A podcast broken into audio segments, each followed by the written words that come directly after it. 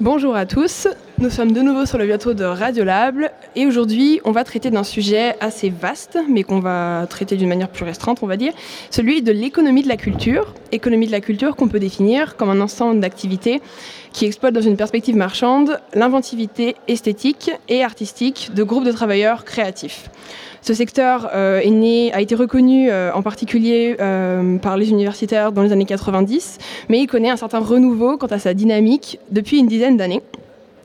On va aujourd'hui parler de certains défis dont, l'économie de la culture a à faire face. On va parler notamment de son financement, qui est toujours un enjeu majeur pour l'économie de la culture, mais on va également parler de ses valeurs, ses espoirs et aussi des outils et solutions qu'il propose de mettre en place que cette économie euh, tente de mettre en place. Euh, on accueille aujourd'hui pour en parler sur ce plateau Thérèse Lemarchand, fondatrice de la plateforme de crowdfunding et de mécénat participatif Culture Time. Bonjour. mais également euh, Sébastien Paul, fondateur et directeur d'Illusion et Macadam, une SIC, société coopérative d'intérêt collectif, et également Steven Hearn, fondateur de la holding culturelle et agence d'ingénierie culturelle Santillot. Euh, pour commencer un peu euh, cet entretien, euh, j'aimerais qu'on fasse ensemble un état des lieux, notamment du, financement de la culture en France, en commençant par le financement de l'État, donc du public. pour l'année 2015, l'État dispose d'un budget de 9 milliards d'euros. selon vous, c'est beaucoup, pas beaucoup? Est-ce que récemment, voilà, qu'est-ce que, qu'est-ce que vous pouvez me dire sur ça par rapport à ce chiffre simplement? Bah, bonjour déjà, merci de cette euh, invitation à la discussion et sans doute à dire quelques bêtises, mais c'est pas très grave. En fait, la question, c'est pas, pour moi, c'est pas tellement de savoir euh, si c'est euh, beaucoup ou pas beaucoup, c'est surtout savoir comment c'est utilisé. Et mon avis, et justement, c'est pour un peu lancer le débat. Je pense que trop souvent, en fait, on va dire, puisque cet argent public se traite, on va dire, sous la forme de la subvention, souvent, en fait, elle vient, on va dire, compléter un équilibre qui n'est pas atteint dans un projet ou bien vient, euh, on va dire, nourrir des, secteurs qui sont euh, à la limite de la perdition. Et c'est pour ça que je parle de l'utilisation. Il serait intéressant en fait de mettre cet argent euh, sur des secteurs à risque, mais qui peuvent dégager des marges, et pas que des marges financières, hein, mais des marges importantes en matière d'emploi, de créativité, d'innovation, mais aussi avec toutes les externalités positives qui peuvent en être, hein, d'éducation, de tourisme, de place de la France dans le monde. Et je crois qu'en fait aujourd'hui, ce qui serait intéressant, et moi c'est le mouvement que j'observe quand même en fait, hein, même si euh, pour certains il va apparaître comme euh, social traite, euh, néolibéral ou, ou, simplement de bon sens, mais c'est qu'on on passe d'une économie, on va dire, subventionnée à une économie où la puissance publique va être plutôt là pour créer les conditions pour que les choses adviennent, que les entrepreneurs se développent, mais aussi les activités associatives, les équipements culturels et ainsi de suite. Donc ce qui est important, c'est de savoir ce qu'on fait de l'argent. C'est pas tellement savoir s'il y en a peu ou pas assez. Puis une deuxième remarque avant, euh, de toute façon j'ai décidé de laisser peu la parole en fait à mes camarades. Et euh, la deuxième chose, euh, c'est qu'en fait, dans l'économie de la culture, et c'est pour ça que c'est assez intéressant, il y a eu des rapports en fait hein, sur le PIB de la culture, et qui ont bien montré que si on parle d'un PIB qui fait à, à la fin 50, 60, il y a eu même des chiffres à 120 milliards d'euros, en fait, tout ça n'aurait jamais existé si euh, la France n'avait pas fait deux choses. Un, irriguer financièrement quand même euh, l'économie, c'est-à-dire que finalement, sans ces 9, enfin, il y a les chiffres qui vont de, entre 9 et 15 hein, milliards d'euros, de, puisque si on prend l'argent aussi des collectivités, c'est plutôt, 15, plutôt 15 milliards d'euros d'argent public qui est euh, investi, on va mhm. dire, dans l'activité dans culturelle française. Et sans ça, en fait, il n'y aurait pas le reste de l'économie à la fois, enfin, en tout cas, elle ne serait pas dans les mêmes proportions, elle serait sans doute pas aussi qualitative. Et la deuxième chose, c'est euh, qu'il y a eu un investissement euh, incroyable. Et cet investissement, il s'appelle euh, le statut de l'intermittence, il s'appelle des équipements, des scènes nationales, des centres dramatiques. Et en gros, grâce à 50 ans de politique culturelle, on va dire, publique, relativement volontariste, hein, qui a à la fois créé une partie de la demande, mais fortement soutenu l'offre culturelle hein, et artistique, mhm. Euh, on a un des maillages euh, territoriaux d'équipements culturels, d'initiatives, de festivals, enfin, et même si euh, l'intervention juste d'avant disait qu'il y en avait quand même un paquet qui crevait, qui reste en fait particulièrement singulier. Quoi. Donc, voilà. et quand je suis pas clair, il faut vraiment me le dire. Hein, non, non, non, c'est tout à fait clair, c'est parfait. Très bien. Et du coup, cette dynamique, ça fait combien de temps qu'elle a, a, été un peu mise en place? Est-ce que vous avez l'impression que des choses ont changé depuis que la gauche est revenue au pouvoir? Puisque la gauche est historiquement tout de même le grand porteur, enfin, et celui qui a développé les politiques culturelles, en particulier dans les années 80, avec Jack Lang. Est-ce que vous avez constaté un changement depuis qu'Hollande est au pouvoir? Bah, Disons que le monde a changé, donc euh, je ne sais pas ce que fait exactement euh, Jack Lang aujourd'hui. Oui. C'est-à-dire que. L'Institut du monde arabe. C'est ça. Voilà, l'Institut du monde arabe. Bah, ce qui n'est pas inintéressant, euh, Mm. quand on voit effectivement les tensions liées à nos identités, à, nos, à la place de l'étranger qu'on fait dans nos sociétés, finalement l'IMA peut avoir un rôle de plus en plus important. Euh.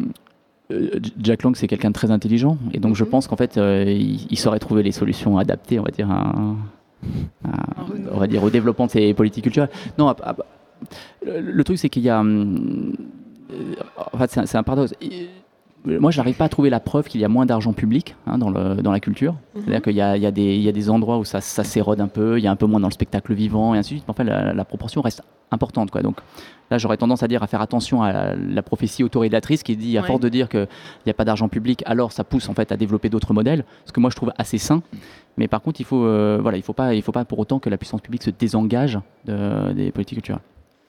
Mais aujourd'hui, on est quand même dans un monde euh, euh, qui est véritablement en concurrence euh, avec euh, d'autres pays, avec euh, que les artistes, on va dire, euh, euh, n'ont pas, ou très peu de frontières. Mhm. Et, et donc, on est plutôt à une époque, euh, on va dire, d'hybridation des modèles économiques, des projets culturels.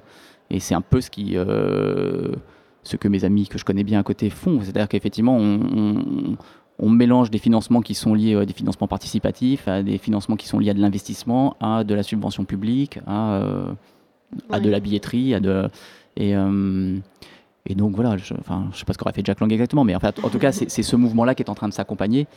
Et, pour moi, c'est pas tant la question de savoir quel modèle économique sous-tend l'ensemble, tant qu'en fait, on a euh, un propos culturel qui continue de tenir euh, la route. Et, et voilà, et je crois qu'il y a toujours eu en fait dans, dans le champ culturel euh, euh, de l'avant-garde et de l'audace et du divertissement et des trucs avec euh, des plumes dans le cul quoi. Bon, bah, Et en gros, on, grave. commence simplement aujourd'hui, euh, enfin, les structures institutionnelles commencent simplement mieux à les prendre en compte, donc selon vous, en ce moment Ça, ça évolue. ouais, je conclue alors là-dessus. Ouais, En fait, on est dans une situation de crise, et les Mhm. situations de crise, c'est à la fois des périodes heureuses, mais c'est des périodes De qui permettent de tout, de, de tout montrer et de Bien sûr. montrer même ce qui ne fonctionne pas ou plus. Vous voulez ajouter quelque chose? Oui, je crois que ce qui est intéressant dans ce que euh, disait Steven, euh, sur quoi je voulais rebondir, c'est justement cette hybridation des formes de financement. C'est-à-dire que euh, la culture part aussi son, son côté politique. hein, le, fait que euh, le prix des billets, le, prix des billets est volontairement permet une diffusion démocratique des spectacles et, des propositions, fait que on a tout un ensemble d'investissements qui vont de, enfin de, de financement qui vont de la subvention, les recettes propres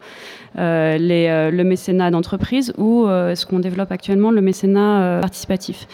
Et euh, ce qui est intéressant, c'est de voir en fait comment euh, ces formes de financement peuvent se développer avec bah, les nouvelles, euh, les nouvelles euh, solutions qui sont euh, actuellement possibles, avec en particulier le développement du numérique. Et le financement participatif est né de ça, c'est-à-dire que euh, on a aujourd'hui la possibilité à la fois d'avoir des outils performants en termes de euh, présentation, proposition, partage des projets, de gestion d'opérations de collecte euh, qui, qui, rassemblent un très grand nombre de petits dons. Euh, donc il faut pouvoir euh, à la fois gérer financièrement et en post-projet de manière efficace. Et puis une diffusion finalement de ces propositions qui prend une viralité très forte par, grâce au, à la disponibilité actuelle des réseaux sociaux. Donc c'est tout euh, cette économie collaborative finalement, c'est euh, de permettre à chacun de euh, choisir un projet, de le soutenir s'il le souhaite, y compris jusqu'à un geste d'engagement sur le don. Très bien.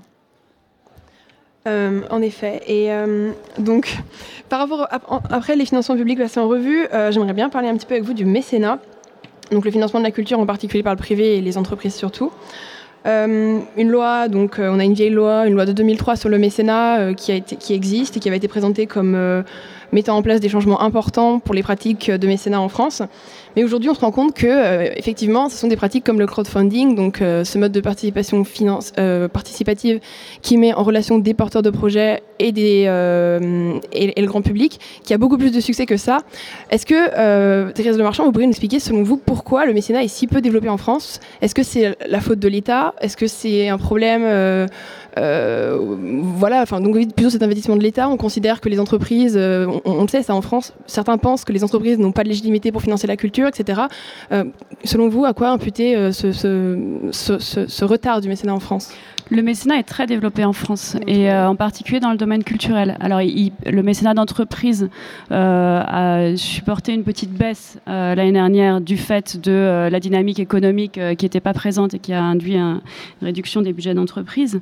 mais c'est la, loi sur le mécénat est extrêmement favorable à la pratique du mécénat et elle est très largement pratiquée, que ce soit par les, par les entreprises ou aussi par des particuliers. Donc, ce qui est intéressant, c'est de, de voir que voilà, on arrive dans une, dans une situation où euh, beaucoup de, un, petit nombre de très grands mécènes sont fortement sollicités, mhm. où euh, des petites entreprises peuvent intégrer et sont très favorables à intégrer, à, réaliser des opérations de mécénat, mais n'ont pas forcément l'accès au projet possible, possible à soutenir, et où les particuliers pratiquent du mécénat, mais peuvent le pratiquer de manière beaucoup plus importante avec des outils qui justement leur permettent à la fois d'avoir accès au projet et de réaliser euh, très rapidement euh, leurs dons. Et c'est ça l'intérêt du mécénat participatif, c'est-à-dire que le mécénat participatif ne vient pas supplanter euh, le, les, actions de mécénat qui sont déjà réalisées par les entreprises et de manière extrêmement importante, mhm. mais c'est un nouveau champ de mécénat qui s'ouvre, qui permet de développer la philanthropie individuelle, qui permet de, de créer des petits mécènes qui vont devenir des grands mécènes et d'éviter la saturation d'une palette de mécènes trop restreinte. Donc on est vraiment dans l'ouverture d'un nouveau champ des possibles qui aujourd'hui a été peu exploité parce que euh, les outils ne le, permettaient pas et euh, la culture en France n'était était aussi euh, beaucoup moins développée que dans une culture anglo-saxonne beaucoup plus philanthropique où l'État est moins interventionniste. Donc c'est un concours de circonstances en fait qui permet de donner un essor à ce type de pratique. Euh, pour rester sur le sujet du, mécénat, en fait, euh, euh, Thérèse a raison. C'est vrai que les, on va dire que les conditions pour pouvoir être un mécène, en fait, sont particulièrement favorables en France. Il y, y, y a, des systèmes qui sont encore plus jusqu'au boutiste. Hein. Le Brésil, par exemple, défiscalise à 100%. Euh, la France, c'est 65 ou. Euh, donc la France, en fait, la loi sur le mécénat donc, euh, permet une défiscalisation du don des entreprises à hauteur de 60% et du don des particuliers à hauteur de 66%. Et avec des conditions plus favorables sur. Donc ça, c'est sur l'impôt sur le revenu, 75% sur l'ISF et 90% si on est sur un trésor national. Voilà. Donc ce sont des dispositions qui sont très favorables. Non, et ce que je voulais dire, c'est que aujourd'hui, le mécénat, ça en France, ça représente à peu près 365 millions euh, d'euros, en fait, mais ça a quand même baissé de 100 millions. Hmm. Et je pense que moi, je l'explique euh, simplement par euh, le fait que les entreprises, peut-être un peu opportunément, parce que je trouve qu'il y a une grande ambiguïté entre sponsor, communication, mécénat parfois, hmm. et ont, plutôt alloué leurs fonds sur des, des, sujets beaucoup plus sociaux ou, environnementaux. Et parce qu'en gros, je crois que c'est 1,9 milliard. C'est 1,9 milliard qui est passé à 1,8 milliard et que c'est essentiellement la culture qui a trinqué. dans le, donc, là, je pense que c'est un peu l'ambiance de crise et, mm. et on va dire. Et, euh, et, Sébastien pourra bien expliquer ce qu'est euh, ce, goût pour on va dire ces nouvelles formes et ces, ces choses qui ces choses entre guillemets qui vont vers euh, l'importance non mais du social dans, dans la manière d'aborder l'économie. Ouais. Bon alors il va falloir qu'on accélère un petit peu parce qu'il nous reste Allô? Ça marche toujours? Oui. Bon, il nous reste cinq minutes. Euh, j'aimerais parler avec vous d'une notion euh, centrale euh, dont on entend énormément parler lorsque on aborde tout ce qui est économie de la culture et économie de la connaissance. C'est la notion d'entrepreneuriat culturel. Steven Hearn, qui va encore parler, du coup, va peut-être pouvoir nous en dire plus puisqu'il a remis, je crois que c'était l'année passée, un rapport à Fleur Pellerin sur le sujet. Donc du coup, j'aimerais comprendre un petit peu, mais Sébastien Paul peut aussi nous en parler parce que lui aussi euh, est un entrepreneur culturel. J'aimerais comprendre un peu euh, comment euh, en France ce, finalement cet entrepreneuriat culturel se développe. Est-ce que c'est une notion neuve ou est-ce que c'est quelque part une notion dont on parle maintenant parce qu'effectivement les institutions s'y intéressent D'où est-ce que ça sort Et qu'est-ce que les entrepreneurs culturels ont comme vocation? Quel rôle, doivent, quel rôle peuvent-ils jouer par rapport à l'État, par rapport au public simplement Donc? Alors, euh, donc c'est une notion. Évidemment, euh, je parle sous couvert de, de, Steven, qui est quand même Monsieur entrepreneuriat culturel en France. Non, c'est une notion qui évidemment euh, fait partie des mots valises un peu. il y a quelques années, c'était la mutualisation. On parlait évidemment beaucoup de maintenant d'entrepreneuriat culturel. C'est quelque chose qui a toujours existé.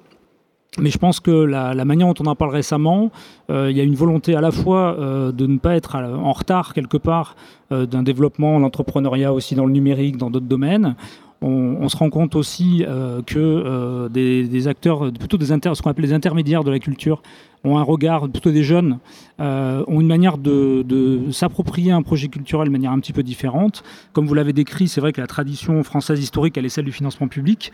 Euh, avec la raréfaction des fonds publics, il y a beaucoup de, modèles hybrides, comme on l'a dit, on, ne fait que se répéter là, euh, tous les trois, qui se développent et ça amène à des nouvelles formes d'entrepreneuriat, des manières différentes de monter des plans de financement, des manières différentes de, trouver un modèle économique. Et je pense que le, rapport sur l'entrepreneuriat arrive à ce moment-là, où l'entrepreneuriat culturel se On parle aussi beaucoup dans, notre secteur d'économie sociale et solidaire, euh, qui, elle, est une forme... Là aussi, ce qui est intéressant, c'est que dans l'économie sociale et solidaire, il y a le même débat sur l'entrepreneuriat ou euh, l'économie gestionnaire, enfin, en tout cas, les associations gestionnaires d'un côté, et puis les nouveaux entrepreneurs et les entrepreneurs sociaux.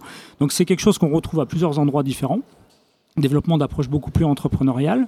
Et, euh, et je crois qu'en tout cas, c'est effectivement un effet euh, peut-être un peu de mode, mais il y a évidemment dans notre secteur des grosses majors, des grosses structures, des grosses entités, et puis il y a euh, tout, un, tout un ensemble de nouveaux acteurs qui sont dans des logiques financières, économiques, un petit peu hybrides, assez différentes, qui émergent et qui viennent d'un peu partout. Et voilà, en tout cas, le terme entrepreneuriat culturel s'intéresse aussi à eux.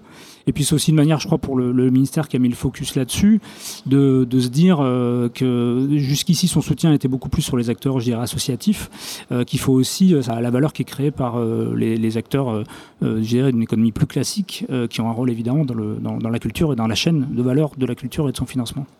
Très bien. Et donc dernière question, puisque le temps passe très vite et bien plus que je ne l'aurais cru. Mais donc vous avez mentionné l'économie sociale et solidaire, qu'on peut facilement relier à ce qu'on nomme plus communément les nouveaux modèles économiques qu'on cherche à mettre en place dans la culture. Euh, au centre duquel se trouve l'innovation. Est-ce que vous pourriez essayer de me parler un petit peu plus du rôle justement euh, qu'a pu avoir l'innovation pour développer l'économie de la culture et, le définir? Parce que souvent on a tendance à dire euh, la culture c'est, pardonnez-moi la familiarité, mais c'est un peu du bullshit des fois, c'est des notions très larges ou alors des notions, des mots un petit peu passe-partout. Est-ce que vous pourriez, oui je mets les pieds dans le plat, je suis navrée, est-ce que vous pourriez m'en dire un peu plus justement sur ce concept? Alors, euh, à, titre personnel, je suis impliqué dans un incubateur d'innovation sociale. Donc, c'est pour rebondir, par exemple, à, ce que vous venez de dire. Donc, l'innovation, c'est vrai qu'on a tendance à, dire que c'est une réponse nouvelle à des besoins euh, existants, euh, mais qui n'ont pas, pas, forcément trouvé de solution pour être, pour être, pour être gérés. Il y, a plein de manières de lire le, mot innovation. Dans, l'innovation sociale, c'est souvent une manière aussi, enfin, c'est une critique de, de l'innovation sociale aussi, des fois, pour dire comment des acteurs privés s'intéressent à des choses qui étaient autrefois gérées par l'action publique. Euh, il y a évidemment l'action, euh, l'innovation technologique. Ça, tout le monde sait à peu près ce que c'est. L'innovation technologique, ça fait appel à de la technologie. C'est vrai que jusqu'ici, euh, le mot innovation, il rimait forcément. Enfin, il rime pas, mais il était lié au mot technologique. Maintenant, il se développe aussi. Ça colle souvent au mot innovation sociale. C'est intéressant parce que c'est quand même de là où on vient. Je pense que dans la culture, il y a beaucoup d'innovateurs sociaux sans le savoir quelque part.